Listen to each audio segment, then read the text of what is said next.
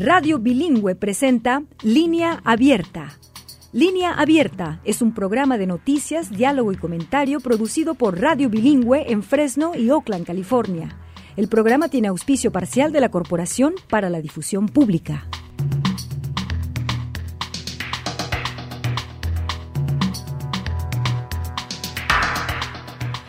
Hola, bienvenidas y bienvenidos a Línea Abierta en Radio Bilingüe. Esta es nuestra edición de inmigración. Yo soy Chelis López, saludándole con mucho gusto. Y hoy me acompaña mi colega Gerardo Guzmán, quien se une desde Georgia. ¿Qué tal, Gerardo? ¿Cómo estás? Hola, Chelis. Muy contento de estar aquí contigo. Gracias. Eh, igualmente, Gerardo, pues déjame agradecer a nuestros escuchas por unirse, por hacerse parte de este programa. El número para que usted nos llame con sus comentarios a lo largo de esta hora es el 1-800-345-4632. Gerardo, auditorio, hoy tenemos tres grandes notas para comentar. En California, estudiantes universitarios se pusieron en huelga de hambre pidiendo a líderes universitarios de la UC, la Universidad de California, eliminar esas restricciones para contratar estudiantes indocumentados. Los funcionarios de UC dijeron que no es el momento, que correrían grandes riesgos al desafiar una ley federal que prohíbe a empleadores contratar inmigrantes indocumentados. Pero los defensores que solicitan el cambio han venido argumentando que la Universidad de California, como agencia estatal que es, está exenta de esta ley. Los detalles más adelante. Y en otra nota, tal como les mencionamos hace unos días, el Tribunal Supremo falló en contra de Texas y permite al gobierno de Biden retirar el alambre de púas desplegado a lo largo de la frontera entre Texas y México, esto en el marco de su eh, programa de su Operación Estrella Solitaria. Vamos a comentar más detalles en unos minutos y líderes latinos denuncian que congresistas extremistas quieren eliminar la autoridad presidencial de otorgar la libertad humanitaria y otros beneficios en migrantes como parte de sus negociaciones relacionadas con el paquete de ayuda de emergencia. Por ello están presionando para que líderes del Senado incluyan a los latinos en la mesa de negociaciones. Argumentan que la comunidad latina quiere un sistema seguro y ordenado en la frontera, pero también quieren uno que sea justo, que sea humano y que proteja a las familias y las mantenga unidas. Y que eso debe ser prioridad para el Congreso y el presidente en estas negociaciones sobre la financiación gubernamental y la política fronteriza. Para comentar esto y más, Gerardo, le damos la bienvenida a Cristóbal Ramón, asesor senior del proyecto de inmigración en Unidos US o US, quien se une desde Washington DC. Bienvenido al programa, Cristóbal. Gracias otra vez.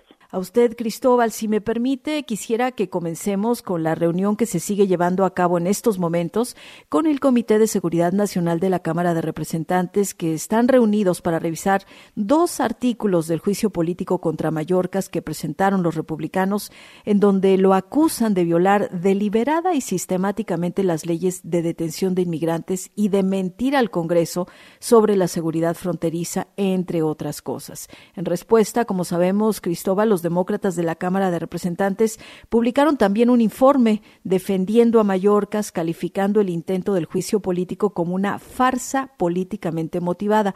Quisiera que escuchemos un breve de la congresista demócrata de Illinois, Delia Ramírez. So, as I dress today, I do it with a deep sense of urgency, and I gotta admit, frustration, as we find ourselves amidst a political spectacle that threatens to overshadow the critical issues facing our nation at the border. There are issues at the border. But the call for the impeachment of Homeland Security Secretary Alejandro Mayorkas is not only misguided, but it also distracts us from finding natural and practical policy solutions to the humanitarian crisis within our borders. Pues ahí escuchamos a la congresista Delia Ramírez hablar de frustración de estos eh, críticos asuntos en la frontera que existen, no son resueltos o no, se traen soluciones verdaderas, sino se quiere eh, traer una distracción. Cristóbal, ¿cuáles son los principales eh, desafíos que usted cree está enfrentando el secretario Mallorca, si es que los está enfrentando? No sé si ha tenido tiempo de ver algo de lo que se está llevando a cabo en estos momentos en esta audiencia. Sí, pues mira, un punto muy importante que los republicanos han dicho de los fracasos del secretario es que él no ha detenido suficientes inmigrantes que, que están llegando a la frontera. Y la cosa es con eso es que si ves en 1996 el Congreso pasó una ley que dijo que necesitamos controlar la frontera entre los Estados Unidos y México completamente. Pero si estás viendo el récord que existe de la gente que están uh, detenidos en la frontera, uh, que está llegando a los Estados Unidos a través de México, eh, nadie ha obtenido, ha, ha, tenido el, logro de, detener todos los inmigrantes que están llegando ahí. Um, es decir, de otra forma, es como sí, la ley dice que necesitamos hacer eso, pero si vas a tener un estándar donde necesitas detener cualquier persona que está llegando a la frontera, pues en, ese de ese tema, eh, los ves que cada secretario del Departamento de Justicia o antes de esta, la creación de este organismo gubernamental que había estaba ah, ubicado en, dentro del Departamento de Justicia, todos ellos hubieran fracasado también. O sea que eso creo que es importante porque enseña más o menos que esto sí es una juega política um, para pues criticar el gobierno del presidente Biden y también el secretario uh, Mallorca. O sea que no, no lo estamos viendo de algo que sí se trata de vamos a mejorar esto y lo vamos a mejorar basado en las um, pues las cifras que, se, que existen, en las realidades de la frontera um, y la migración a la frontera, no se trata de pues encontrar una manera para gestionar la frontera mejor. Todo es un juego político y creo que cuando están viendo esa crítica uh, diciendo por qué no está deteniendo suficientes inmigrantes, en este es el récord que existe y ya ves que nadie, ninguna administración demócrata o republicano ha, logrado tener eso. O sea que eso es importante. Gracias, Cristóbal. Gerardo. Hola, Cristóbal, te saluda Gerardo Guzmán. Lo que llama la atención también en esta sesión del comité es de que destacan los demócratas cómo en los últimos meses de Donald Trump aumentó también en gran medida la entrada o em, el encuentro de migrantes indocumentados con autoridades federales y ahí no se llamó a ningún juicio político. Y también ahora lo que se reclama es de que los republicanos están mostrando una posición de barrera ante cualquier propuesta de solución de la crisis migratoria. ¿Cómo ves? Ya mencionas que hay posiciones políticas que están en juego, pero al parecer los republicanos no quieren aceptar ninguna solución. Su única solución es hacer este juicio político contra Mallorcas. ¿Tú crees que esta es una herramienta adecuada para los republicanos? Eh, si estamos hablando de que ellos quieren criticar la, administración de Biden y quieren que el tema de la migración y la migración a la frontera será algo importante para la campaña de la, para la presidencia de los Estados Unidos este este noviembre. Sí, claro, lo quieren hacer de, eso, ah, de esa manera, jugar política con la política, como gente me ha dicho antes. Pero si, si vemos de un punto de vista de que de qué forma podemos mejorar la política para gestionar la inmigración a la frontera eh, entre los Estados Unidos y México, esto no va no va a hacer nada, porque si van a hacer el juicio contra Mallorca, eso no va a producir una política o un cambio muy grande, no va a ser nada de eso. O sea que es importante tener eso claramente, porque la cosa que sí, el Congreso sí tiene poder para legislar cambios, migra ah, de, cambios migratorios de la política uh, estadounidense, pero la cosa es que con esto no, no lo van a hacer. Y creo que también es importante porque la cosa es que ya estamos uh, viendo más y más que ahorita el, el expresidente Trump se está metiendo más en las negociaciones entre los, el, los senadores republicanos y demócratas para pues um, tener un acuerdo sobre unos cambios ah, sobre la política de que existe en la frontera entre los Estados Unidos y México, que están intentando llegar a un acuerdo y él se está metiendo de eso. es una pregunta abierta si esas políticas que ellos están discutiendo va, a ser un cambio, pero sí, el presidente y muchos republicanos están diciendo que no podemos dar la victoria a Biden si, si esta propuesta se convierte en ley. Y eso creo que sí es importante porque enseña que ese partido realmente, no sé si estamos viendo que ellos sí se están dedicando a, al tema de resolver esto. obviamente hay algunos que sí lo están intentando, están hablando con los, senadores demócratas, o sea, que no es decir todo el partido, pero sí estamos viendo que no hay un esfuerzo dedicado para enfrentarse contra un desafío que están diciendo que es el desafío más grande um, contra los Estados Unidos, que se presenta con un desafío muy grande, pero ellos no están intentando de hacer nada con cambios en la política. O sea que sí, creo que sí están jugando política con la política con esos dos temas. Muchas gracias, Cristóbal. Eh, pues sí, hasta ahora lo que hemos escuchado es eso. Ninguno de, las políticas que ha eh, llevado a cabo el secretario Mallorcas han violado ninguna ley. Eh, puede no gustarles, es lo que se ha escuchado hasta el momento en esta audiencia. Puede no gustarles, pero eso no quiere decir que está violando ninguna ley. Y se ha hablado de que lo que necesitan, pues es que les den más recursos, ¿no? Que estar en desacuerdos políticos no viene al caso para llevarlo, para intentar un proceso de destitución al secretario Alejandro Mallorcas. Muchas gracias, Cristóbal. Quisiera que hablemos ahora de otro asunto, de la representación latina o inmigrante en las negociaciones bipartidistas sobre la política fronteriza en el Senado, que ha sido en gran medida pues pasada por alto, a pesar de que los miembros del caucus hispano del Congreso han expresado mucha preocupación ¿Por qué las y los latinos, Cristóbal, deben de estar en la mesa de negociaciones, que son quienes muchos de ellos tienen esa experiencia personal, ya sea porque son hijos de inmigrantes o porque han vivido experiencias cercas, eh, Cristóbal? Sí, pues la cosa es que hay dos cosas. Uno, como ya dijiste, que ellos tienen un vínculo con la inmigración ellos mismos, pero también muchos de ellos que vienen de distritos congresistas o estados que tienen poblaciones muy grandes de, gente de habla hispana y inmigrantes de, que vienen de América Latina. O sea que eso sí es importante. Pero creo que también es la experiencia que algunos tienen de, pues, pensar y formar propuestas para mejorar la manera que los Estados Unidos se enfrenta con los desafíos de la inmigración y también se aprovecha de las oportunidades que los inmigrantes presentan a los Estados Unidos. Y creo que eso sí es importante porque ya estamos viendo que sí hay una negociación que está ocurriendo en el Senado y no estás viendo que los campeones que han apoyado los derechos de los inmigrantes o los intereses de los inmigrantes en el Senado, estoy pensando de el senador Menéndez el senador Padilla, uh, por ejemplo, que por ejemplo el senador Menéndez sí estaba hace 11 años estaba en el grupo que en inglés se llama el Gang of Eight, um, que pues formó y pasó una ley de que reforma y cambia el sistema migratorio estadounidense, él no está dentro de estas, um, esas charlas, tal vez por razones políticas, pero de, de, ninguna, ninguna manera es, no está ahí. También está haciendo eso también de los senadores que son latinos.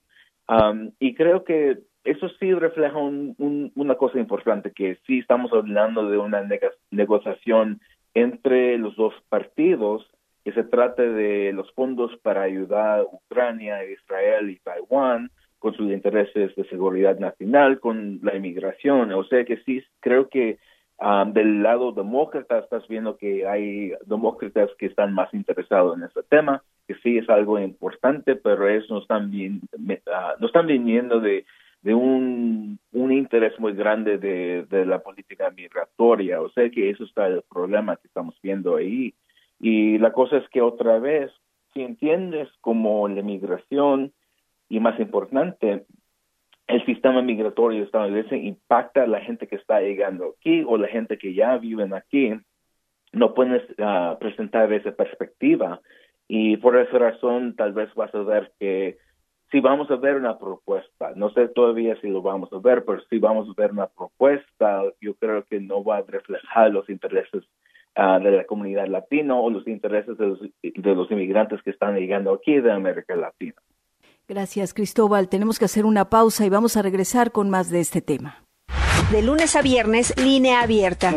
una tormenta así de fuerte. Con noticias y análisis políticos de primer nivel sobre los temas que más preocupan a los latinos y latinas en Estados Unidos. Ataques a nuestra salud reproductiva. por debajo del nivel federal de pobreza. Cada martes y jueves escucha la edición extra. habla acerca del Los viernes, la edición México. Gracias, Luna tiene un jefe. Comuníquese vía WhatsApp 559-835-9235. Radio Donde usted tiene la palabra. Continuamos con más en nuestra edición de Inmigración. Soy Chelis López, acompañada por mi compañero y colega Gerardo Guzmán, y nos acompaña eh, nuestro invitado Cristóbal Ramón, asesor senior del proyecto de inmigración en Unidos US, quien se une desde Washington DC. Cristóbal, hace un momento usted citaba al senador Bob Menéndez, quien ha dicho ese viejo lema o dicho de que si no estás en la habitación es porque estás en el menú.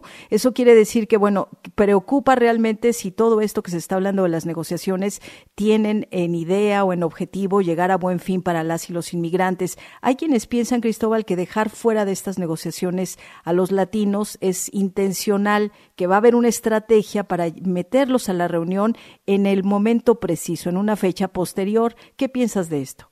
Pues realmente ahorita la manera que estoy viendo las negociaciones, no sé si ellos realmente se van a meter, porque ahorita y con los informes que yo estoy teniendo de las charlas que están ocurriendo en el Senado entre pues un grupo de republicanos y demócratas es que ellos tal vez van a llegar a un acuerdo y después lo van a sacar y van a hacer pues una campaña para ver si ellos pueden obtener los votos para que eso pueda pasar en el Senado. Y eso es problemático porque la cosa es que más o menos ya estamos teniendo pues en perspectiva qué va a ser los partes de eso de esas propuestas que van a estar dentro de ese proyecto de ley. Y la cosa es que muchos de esos sí son problemáticos y la cosa es que no creo que vamos a tener vamos a ver una oportunidad para que los senadores que vienen de comunidades latinas o ellos son latinos o latinas ellos mismos puedan tener un impacto. Y eso creo que eso va a ser es un gran problema con este proceso que sí ha sido bastante ha puesto el resto del mundo en la oscuridad porque no sabemos más o menos qué está pasando. No hemos visto uh, pues no hemos no hemos visto el texto de la ley ni ni una descripción formal de que de las propuestas que está dentro del proyecto de ley que ellos están uh, creando ahora mismo. O sea que eso sí es el problema también. Es no solamente que no hay gente que representa la comunidad, o ellos son latinos o latinas, es que no creo que va a haber una oportunidad para ellos, para que ellos puedan cambiar, que se encuentren en este proyecto de ley si eso sí sale a la luz. Y eso es algo muy problemático, porque la cosa es que si no lo podemos cambiar, eh, no sé si la gente, si esos senadores o la gente de habla hispana, de, que son latinos, latinas, pueden apoyar esto, porque no tiene su interés en mente. Y hablando de las y los votantes latinos, Cristóbal, eh, pues eh, las encuestas nacionales nos han dicho que el votante latino quiere que los legisladores apoyen a las personas indocumentadas. De no escuchar, de no incluir a los latinos en estas negociaciones, ¿qué impacto prevés, Cristóbal, en los votantes latinos que quieren, repito, que se aborde la seguridad y la legalización fronteriza, pero de una manera justa y sobre todo de una manera humana, Cristóbal? Sí, eso, mira, eh, cuando se trata de los votantes latinos, siempre la prioridad ha sido eh, de proteger la gente indocumentada en los Estados Unidos y también pasar una legislación que puede dar a ellos a una vía para que ellos se puedan convertir, pueden obtener su green card y eventualmente se pueden convertir en ciudadanos. Eso siempre ha sido la prioridad, pero como tú dijiste también, y esto es algo importante porque cuando um, yo hablo con los, los, senadores o los representantes aquí en Washington, ellos piensan que los, de, de, la tema de que se trata de la migración a la frontera, que para la gente de habla hispana, la comunidad latina, no les importa. Y eso no es la verdad. Si estás viendo las encuestas y las encuestas que han salido en como el último año, Sí, exactamente, que la gente de habla hispana, la comunidad latina quiere que tenemos una frontera, una migración a la frontera que está ordenada, pero de hacerlo de una manera humana, o sea que no de restringir el acceso al, al estilo en la frontera, no quieren que ellos separen las familias, quieren que pues el gobierno estadounidense puede crear avenidas legales Um, para que la gente tiene un alternativo de llegar a los Estados Unidos pues de, estas vías a través de un avión porque ellos tienen la visa o una manera para entrar em, en vez de llegar a la frontera de, los Estados Unidos y México y intentar entrar de una forma. O sea que eso es muy importante porque sí, cuando la gente piensa que alguien quiere que la frontera y la migración a la frontera está segura y ordenado, la cosa importante ahí es que gente, piensa, pues ellos lo quieren hacer de una manera de un dicho de, una manera de, la mano dura y eso no es el caso. O sea que creo que estas dos perspectivas de la prioridad de, la comunidad latina aquí en los Estados Unidos no se está reflejando en las políticas que están discutiendo, discutiendo ahorita los senadores y los republicanos, que es el grupo que está discutiendo eh, este proyecto de ley de cambios de ah, las políticas que va a impactar la llegada de gente a la frontera entre los Estados Unidos y México. Eso no va a estar ahí y eso es muy problemático porque sí, esos son dos cosas de, alta prioridad para la, comunidad latina y no, si no se encuentra, que podemos decir de la manera que si el Senado sí ve los intereses de la comunidad latina como algo que sí deben de tomar seriamente y eso no lo estamos viendo ahora mismo. De qué tanta prioridad en realidad es este tema. Pues eh, así es, eh, Cristóbal Ramón, y te agradecemos muchísimo haber estado estos minutos en el programa. Cristóbal Ramón es asesor senior del proyecto de inmigración en Unidos US, quien se unió desde Washington DC. Te agradecemos mucho la participación. Cristóbal, ¿quieres agregar algo más? Pues mira, yo, yo, creo que cuando se trata de esta um, elección, eh, una pregunta que mucha gente habla hispana y que y los votantes latinos van a pensar y qué ha hecho el presidente Biden para nosotros hmm. y creo que eso sí va a ser algo muy importante porque si el presidente quiere ganar otra vez no lo puede hacer sin los votantes latinos en estados críticos como Nevada y Arizona por ejemplo y la cosa es que de qué forma el presidente puede atraer ese apoyo de la comunidad latina y no si no estamos viendo la intención de la Casa Blanca o los senadores demócratas o de los republicanos si ellos quieren hacerlo de, de pues tener en mente que las cosas que la comunidad latina quiere de las políticas migratorias. O sea que sin sin hacer eso no sé si vamos a ver un apoyo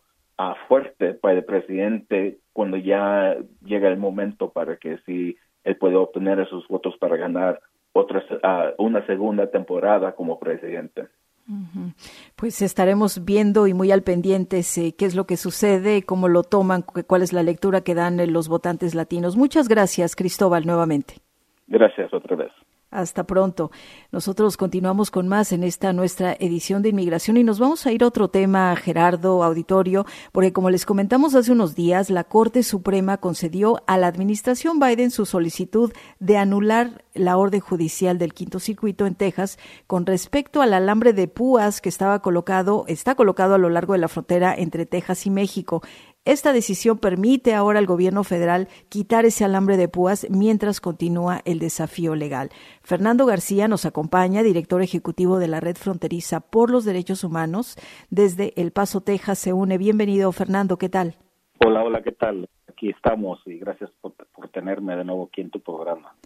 Pues siempre un gusto, Fernando. Pues explícanos bien la decisión de la Corte. Sé que ustedes como Red Fronteriza por los Derechos Humanos dieron la bienvenida a la orden de los jueces. ¿Qué, qué, qué es exactamente lo que significa esta decisión y qué alcance tiene esta decisión? Mira, creo que hay dos cosas que son relevantes en la decisión, que de alguna manera es temporal, falta todavía alguna un, un, último tramo de decisión de la Corte, pero creo que ya está delineando lo que la Corte quiere decir en este caso, la mayoría de la Corte dice dos cosas. La primera es que el gobierno federal tiene prioridad sobre la estrategia eh, fronteriza y migratoria. Entonces, eso es muy importante recalcar, que creo que está ya abriendo el camino y dejándolo claro en el sentido de que de que la de, que es el gobierno en este caso el, el, gobierno de Biden o cualquier otro gobierno federal ya sea esta o en otra administración son los responsables de la protección de la frontera las estrategias de protección. Y segundo, que tienen, el, tienen la autoridad y el derecho de remover, en este caso, los alambres de concertina o, de púas, eh, que en este caso son mucho más peligrosos que los de coser, los, los de púas, porque son como navajas que ya han causado daño eh, a familias, a niños, a personas que se han tratado de cruzar la, la, frontera, en donde el estado de Texas ha puesto eh, estos alambres de púas, se han enredado, se han cortado, hemos visto migrantes sangrando pues con esos este alambres de púas, entonces ah, también hemos visto situaciones donde la patrulla fronteriza tiene la necesidad de entrar hacia el río, la región del río, para ayudar a algún migrante que está en peligro, y pues tienen el derecho y la autorización de quitar ese alambre, remover ese alambre que ha puesto el Estado. Entonces, en este caso le está dando de nuevo la autorización y la prioridad eh, al, al gobierno federal para que tome esa decisión de remover los alambres de púa. Yo creo que esto va a ser más adelante va a ser algo más expansivo en el sentido de que el gobierno federal tiene la autoridad la autoridad de ser los únicos responsables de la estrategia de seguridad fronteriza y que el Estado no tiene esa autoridad. Entonces yo creo que por ahí estábamos, digamos, por ahí va la discusión, por ahí va la decisión de la Suprema Corte de Justicia. Déjame eh, darle la palabra a mi compañero y colega Gerardo Guzmán, pero antes te pregunto o te comento nada más porque quisiera que hables de esto, Fernando. Sabemos que a pesar de esta decisión, el gobernador Greg Abbott y algunos legisladores republicanos están aconsejándose entre sí que, pues, ¿por qué no desobedecen la orden de la Corte, que no hagan caso? Quisiera que hables de esto, pero vamos a escuchar a Gerardo también, que me parece que tiene una pregunta. Adelante, Gerardo. Gracias, Chelis. Precisamente era por ahí, porque pues hay un claro desafío de Greg Abbott. Los el alambre de púas continúa en la frontera, no han quitado absolutamente nada. Y no solamente eso, mantiene el argumento de la autodefensa, de la invasión, y tiene el respaldo de gobernadores republicanos a esta posición federalista, donde también entran los vientos de la secesión también de la lucha con el gobierno federal.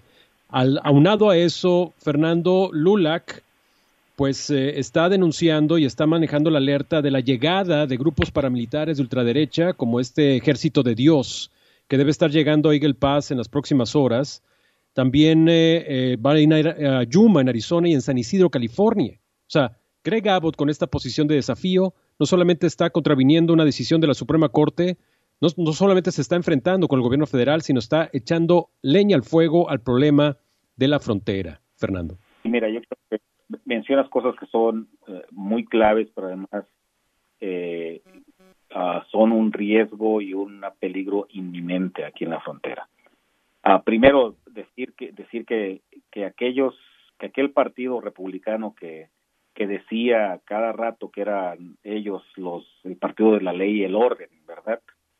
En este caso están desobedeciendo están ignorando la orden de la Suprema Corte de, Justicia. yo creo que ahí te da la dimensión de la distorsión que está pasando con estos grupos, en este caso el gobernador de Texas, varios republicanos, que están, en, están abiertamente desafiando y desobedeciendo lo que ellos alguna vez dijeron que era lo que eran, que eran un partido de la ley y el orden. Entonces, parece ser que son cínicos en ese sentido, que solo cuando la ley y el orden conviene la, la aplican, pero cuando no la rechazan, eh, como en este caso están dispuestos a desobedecer el mandato claro de la Suprema Corte de Justicia. Yo creo que, les va a costar, yo creo que ahorita están diciendo que lo están planteando así como una estrategia electoral, sin duda, pero creo que a la larga les va a costar el hecho de que estén ignorando eh, una orden de una corte que es una corte conservadora, la Suprema Corte de Justicia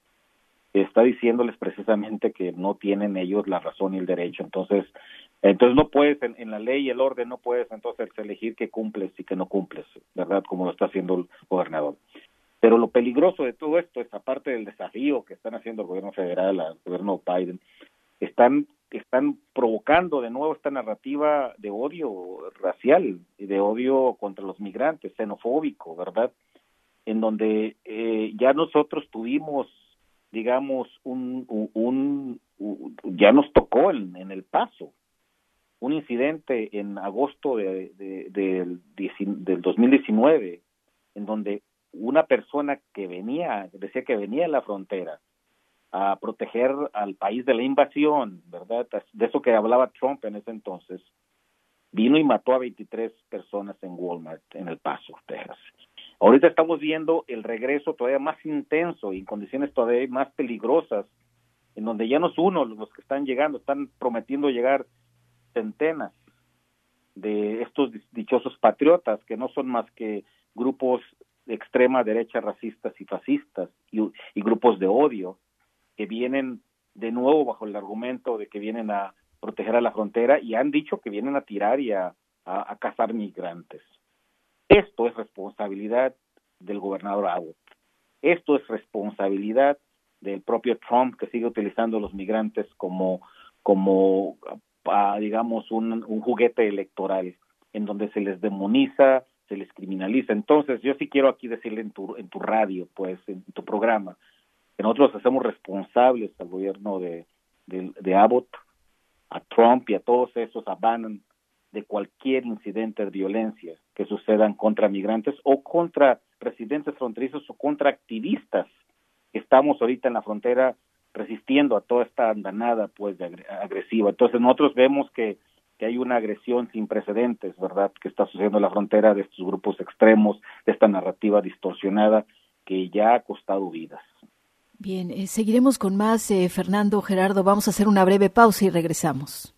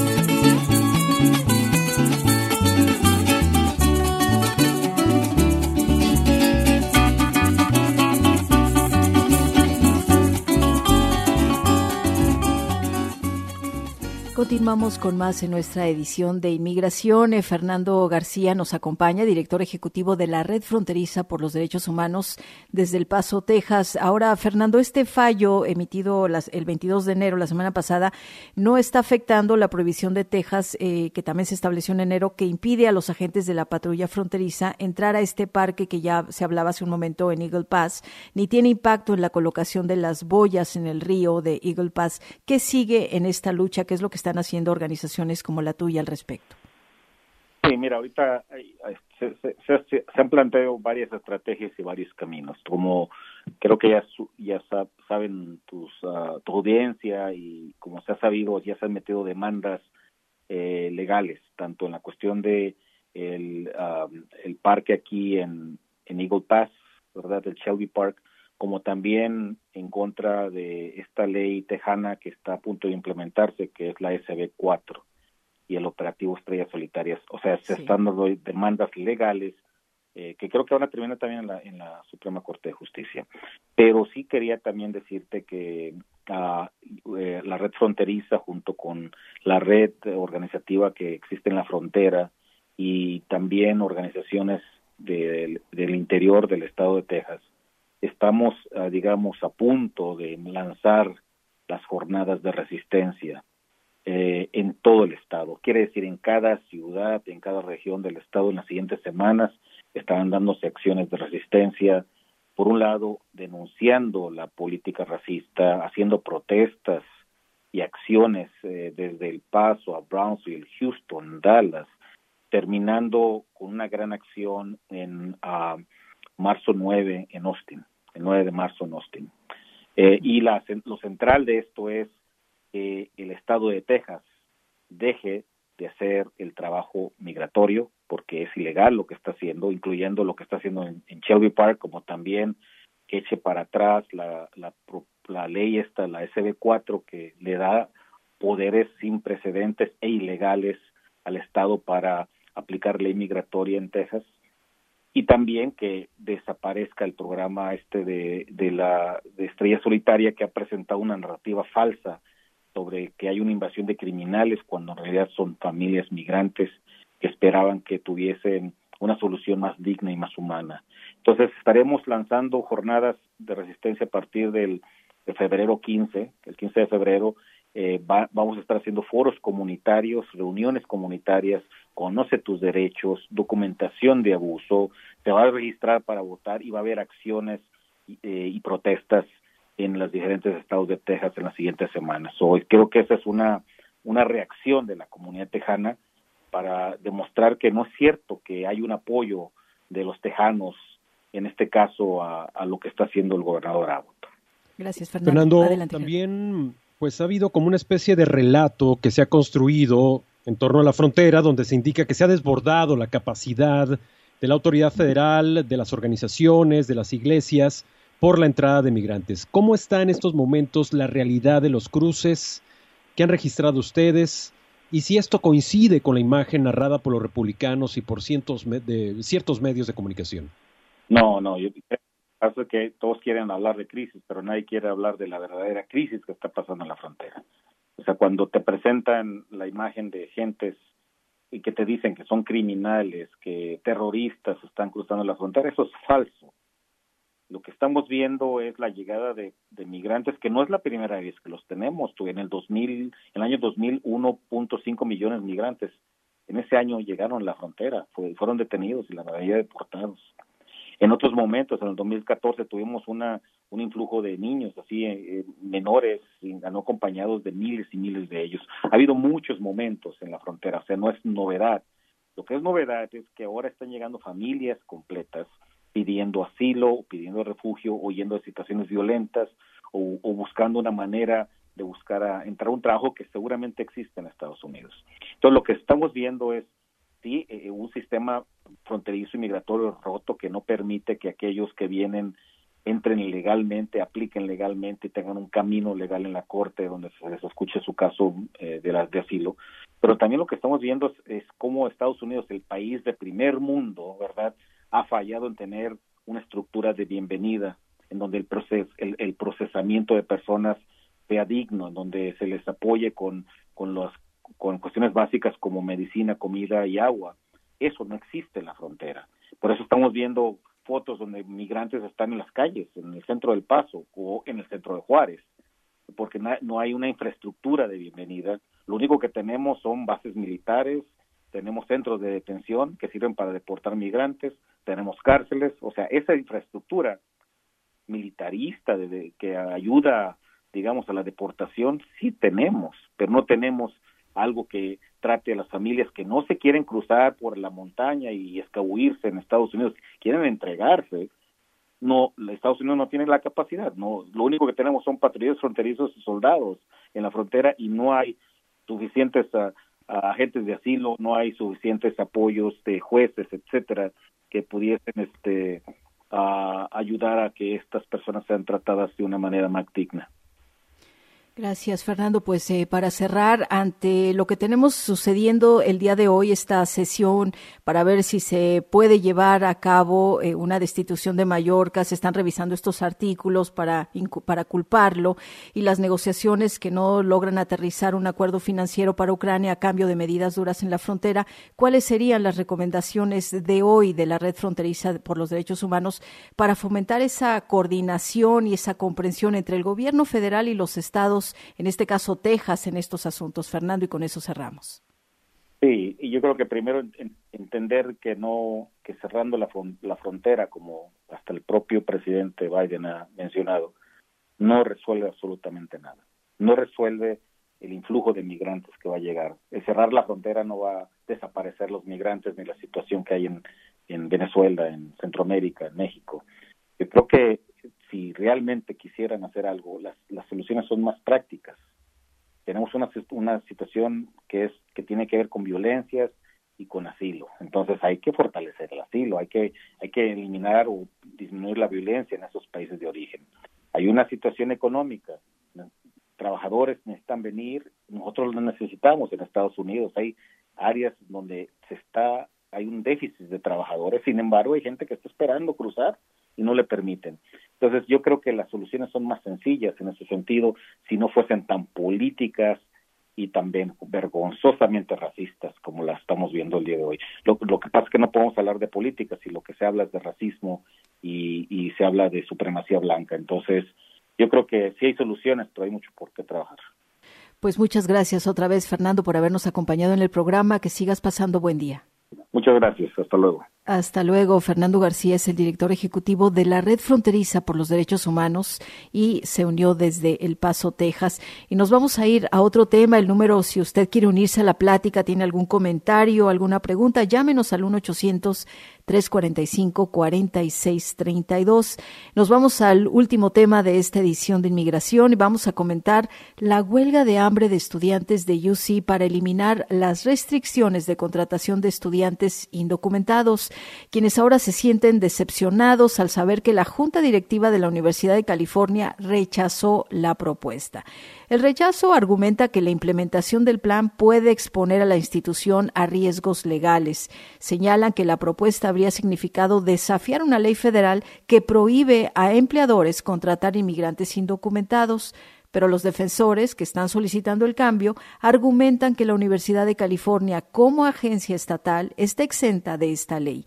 Esta decisión está afectando a estudiantes que enfrentan dificultades económicas, que no pueden obtener un empleo en el campus, lo hacen en otro lugar, pero a veces con condiciones lamentables. Para comentar, le damos la bienvenida a Stephanie Martínez Taifer, abogada del personal del Centro de Leyes y Políticas de Inmigración. Bienvenida al programa, abogada. Muchas gracias. Gracias a usted por acompañarnos y también a Kareli Amaya. Ella es líder estudiantil y candidata a maestría en políticas públicas en UCLA desde Los Ángeles. Se une. Bienvenida, Kareli. Muchas gracias. Buenas tardes. Buenas tardes a las dos. Eh, abogada, empecemos con usted. Eh, funcionarios de UC dicen que esta propuesta habría significado desafiar una ley federal que prohíbe a los empleadores contratar inmigrantes indocumentados y que este no es el momento. Y como acabo de decir, los defensores que solicitan este cambio dicen que la universidad, como agencia estatal que es, está exenta de, este de esta ley. Eh, explíquenos, entendemos que especialistas en recursos humanos que evaluaron el riesgo legal y los desafíos de implementar esto dijeron que eran relativamente menores los riesgos. Explíquenos usted, abogada. Así es. como, como usted dijo, nosotros trabajamos cercamente con expertos de recursos humanos y otros expertos legales en presentar una implementación a la universidad que fuera bien cauta y útil con mínimos riesgos incluso más de 500 profesores firmaron una letra diciendo que ellos estaban listos a contratar al mejor estudiante para el trabajo. Sin embargo, que si tengan permiso de empleo, si, si la universidad le diera esa autoridad de hacerlo. pero claro, con cada nueva teoría legal siempre vienen los que los oponen, pero eso no quita del gran beneficio a los estudiantes. entonces, cuando hicimos nuestra investigación, encontramos que ah, los riesgos eran bien mínimos y entonces los riesgos que ellos presentan a los estudiantes es algo que es más patronizante a, ellos que son adultos y, y saben los riesgos que llevan como como estudiantes que han vivido sus vidas indocumentadas. y, sí, y, no quita de, los beneficios a los estudiantes que, muchos no pueden completar sus estudios sin empleo para graduarse. Por ejemplo, los estudiantes de la escuela de medicina o los maestros que necesitan empleo y un salón de clase para recibir sus credenciales. Eh, abogada, ¿existen eh, algunas alternativas legales que podrían haber sido consideradas por la Universidad de California pensando en apoyar a los estudiantes indocumentados sin incurrir en esos riesgos legales mínimos, pero a lo mejor significativos para la universidad? Bueno, la, la, la teoría que nosotros tenemos, comenzando allí, es que el Estado de California y entidades estatales pueden contratar a las personas indocumentadas porque la ley federal que se llama la Ley de Control y Reforma de la Inmigración, que prohíbe esa contratación de personas, no se aplica a los estados. Entonces, la evidencia textual de la ley um, nos enseña que la ley federal no prohíbe esa contratación. Entonces, um, porque la definición de personas y otras entidades no menciona a los estados específicamente. Um, entonces, no están incluidos en esa prohibición. los otros recursos que tiene la universidad a explorar, nosotros se los presentamos y entonces el riesgo que, ellos en realidad temen es que le pongan un paro a esa implementación. Pero ese, ese paro no, no nos quita de en el qué momento que estamos ahora en que no están no están prohibiendo empleo a los estudiantes. Bien, gracias abogada. Vamos a hacer una breve pausa y vamos a regresar con más de este tema. ¿Tiene comentarios o sugerencias para línea abierta? Déjenos un mensaje en nuestra línea de WhatsApp 559-835-9235. Por favor, no lo aprueben. Dicha aplicación por violencia doméstica. Sus opiniones son muy importantes. 559-835-9235. Línea abierta. Foro Nacional de Radio Bilingüe donde su voz es la que cuenta. Continuamos en nuestra edición de inmigración. Eh, hoy me acompaña mi colega y compañero Gerardo Guzmán desde Georgia. Adelante, Gerardo. Gracias, Chelis. Esta pregunta es para Kareli Amaya, quien es la líder estudiantil que nos acompaña y es candidata a la maestría de, en políticas públicas de UCLA. Karelis, ¿están ustedes organizando una huelga de hambre precisamente para remover estas restricciones de contratación?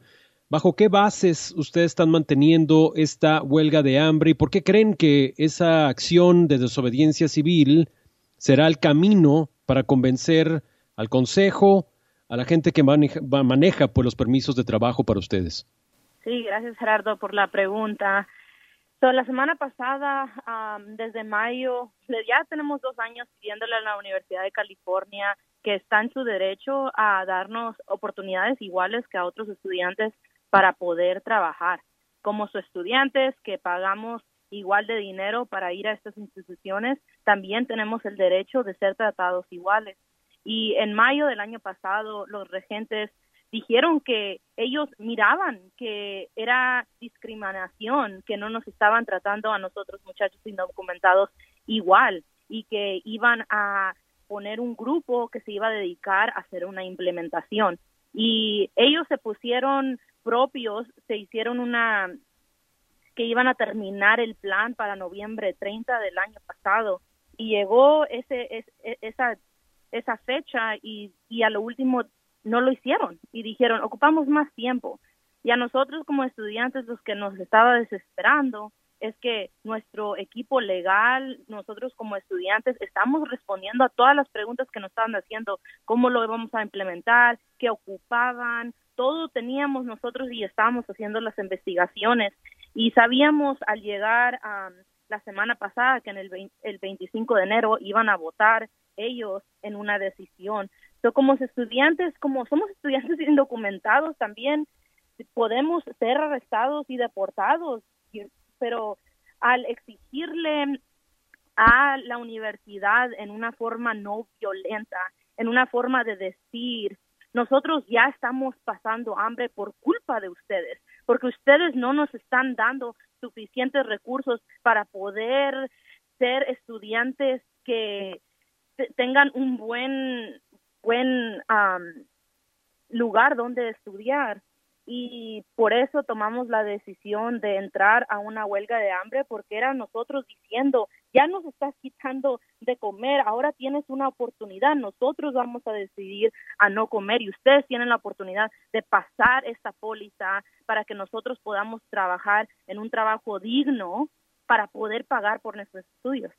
¿Qué respuesta, Carelis, eh, esperarían ustedes por parte del Consejo para parar esta huelga de hambre? No solamente los permisos de trabajo, ¿alguna otra exigencia tienen ustedes? Les estamos pidiendo que nos vean como estudiantes. Yo, como persona indocumentada, yo no puedo votar en la elección que viene. Yo no tengo esos derechos, pero como estudiante, Yo tengo derechos en la Universidad de California y le estamos pidiendo que nos den oportunidades. No le estamos diciendo que nos den un trabajo así nomás. Estamos diciendo que lean nuestras aplicaciones, que nos den la oportunidad de aplicar y si somos el mejor estudiante para esa posición, que nos las den. Y eso es lo que le estamos pidiendo a la universidad y ellos nomás han puesto excusas que tienen miedo, que tienen miedo de nosotros, que vamos a ser deportados, que va, que nos van a dar una de esta criminal. Es son las mismas tácticas de miedo que también nos ponían cuando los jóvenes estaban peleando para DACA, cuando los jóvenes estaban peleando para tener licencias en el estado de California, te metían miedo y decían, oh, ya van a saber toda, informa toda tu información, oh, ya van a saber dónde vives básicamente el gobierno ya tiene toda la, información que ocupa para deportarme. Yo ya estoy en el sistema de ellos, mis padres pagan taxes, pero ellos se hacen de el ojo cerrado y miran para otro lado porque nos le beneficiamos a, a ese país, porque sin, sin los inmigrantes este país no funcionaría y nosotros la, la cosa que estamos preguntándole a la universidad es que nos reconozca como estudiantes cuando estamos en su universidad y que podamos tener las mismas oportunidades de trabajo que tienen mis compañeros.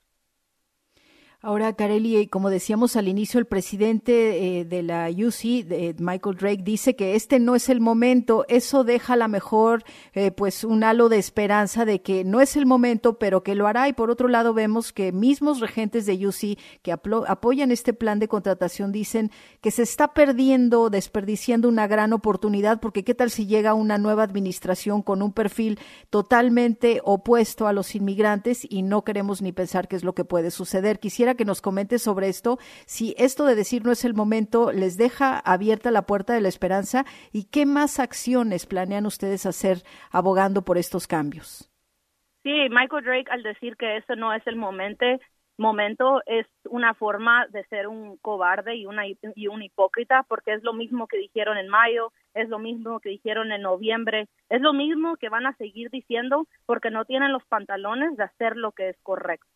Y lo único que va a cambiar en un año va a ser que va a haber una diferente administración. Es lo único que va a cambiar. Y ellos se quieren esperar a eso, pero no tienen los pantalones de decir eso. no tienen. Y pero nosotros como movimiento de oportunidades para todos, nosotros como estudiantes, ya hemos visto, ya hemos tenido muchas puertas cerradas en nuestra cara que nos dicen, no, no puedes hacer esto, no, no, no estás elegible para eso. Él, él como persona de presidente que se sienta ahí, él nunca ha tenido una puerta cerrada en su cara. Y nosotros como estudiantes somos um, resilient, somos poderosos y vamos a seguir la lucha. Lo que vimos esta semana es que más gente se ha unido a nuestro movimiento, que vamos a seguir organizando, que vamos a seguir peleando, porque nuestra campaña no nomás era para pelear para oportunidades de poder trabajar, también era para traer a nuestra comunidad junto. Es, era nuestra primera vez que muchas veces el, la comunidad inmigrante siempre está a la defensiva. Oh, que acaban de pasar una ley racista en Texas. Oh, que estaban, acaban de pasar una ley racista en Florida. Y siempre estamos a la defensa, tratando de defender nuestra humanidad. Y esta vez estamos en la ofensiva, donde estamos proponiendo algo que nos va a dar oportunidades, que nos va a dar derechos. Y ellos como la universidad progresiva, como la universidad número uno, que tiene a sus propios estudiantes muriéndose de hambre y no tienen la valentía de hacer algo diferente, y estando en California, donde California ha sido líder para leyes de inmigrantes, para darnos derechos, yo no más puedo decir que son unos cobardes y que vamos a seguir peleando hasta que ganemos. Muy bien, Kareli. vamos con, con eh, Stephanie, abogada. ¿Tienen bases los estudiantes en esta lucha? Evidentemente, pues se ve que hay emociones bastante fuertes, pero hay bases legales para que ellos puedan defender su caso, no solamente a través de la acción civil, sino evidentemente a través de la vía legal. Bueno, sí, Ah, lo que hemos visto ah, recientemente, como dice Carelli, es que hay mucho movimiento, mucho apoyo por los estudiantes y hemos visto que, que públicamente muchos legisladores del estado de California están interesados de llevar este movimiento al, al legislador. Entonces, este es una nueva etapa y, lo que nosotros esperamos es que siga siendo los estudiantes que sean líderes de este movimiento. Pero esa es otra nueva etapa, llevar esto al legislador. Bien, muchas gracias, abogada. Eh, pues en los eh, en el tiempo restante, yo quisiera que ambas, eh, sobre todo Carelli, que nos dejes con algún comentario y alguna invitación a esos estudiantes que seguramente no solamente están decepcionados con esta negativa, sino que realmente están sintiendo los impactos, les va a mover todo esta negativa, porque estaban quizás esperanzados a que después de tanta lucha, después de tanto tiempo, la universidad iba ahora a decirles que es el momento de ofrecerles estos trabajos les impacta enormemente, supongo, Carelli, sus planes, sus metas futuras, como es tu caso, una candidata a maestría en políticas públicas. ¿Qué les dices? ¿Qué palabras de aliento van para los estudiantes como tú que están en esta huelga? Sí, gracias. Las palabras que quería compartir es que los movimientos para justicia a veces hay pérdidas, pero también sobre el tiempo va a haber ganancias y vamos a ganar porque estamos en el lado correcto de, esta etapa, de esta historia. cuando DACA pasó, Obama no lo quería pasar al principio, pero hubo que haber demostraciones, gente se tuvo que quedar en en huelgas eh, adentro de sus oficinas cuando era la reelección, gente se tuvo que organizar y entregar letras escritas por diferentes abogados diciendo que había bases legales para pasar a DACA. Y al principio, desde el 2001, desde que se está peleando el DREAM Act, se, ha, ha, habido pérdidas en nuestro movimiento, pero también ha visto ganancias. Y ahorita podemos tomar esta lección que acabamos de pasar como una pérdida, pero también es una oportunidad de educar a nuestra comunidad, una oportunidad de venirnos todos juntos y seguir peleando por justicia, seguir peleando y preguntar, no, no nomás para trabajo, pero seguir preguntando que seamos reconocidos como humanos, que seamos reconocidos como personas en este país porque nos ocupan, nos necesitan, saben que estamos aquí y vamos a seguir peleando. ahorita, esa decisión que acaba de pasar Michael Drake, nomás le acaba de echar más gas a la lumbre, una lumbre que va a seguir dándole y que va a Un seguir fuego que queda encendido. Bien.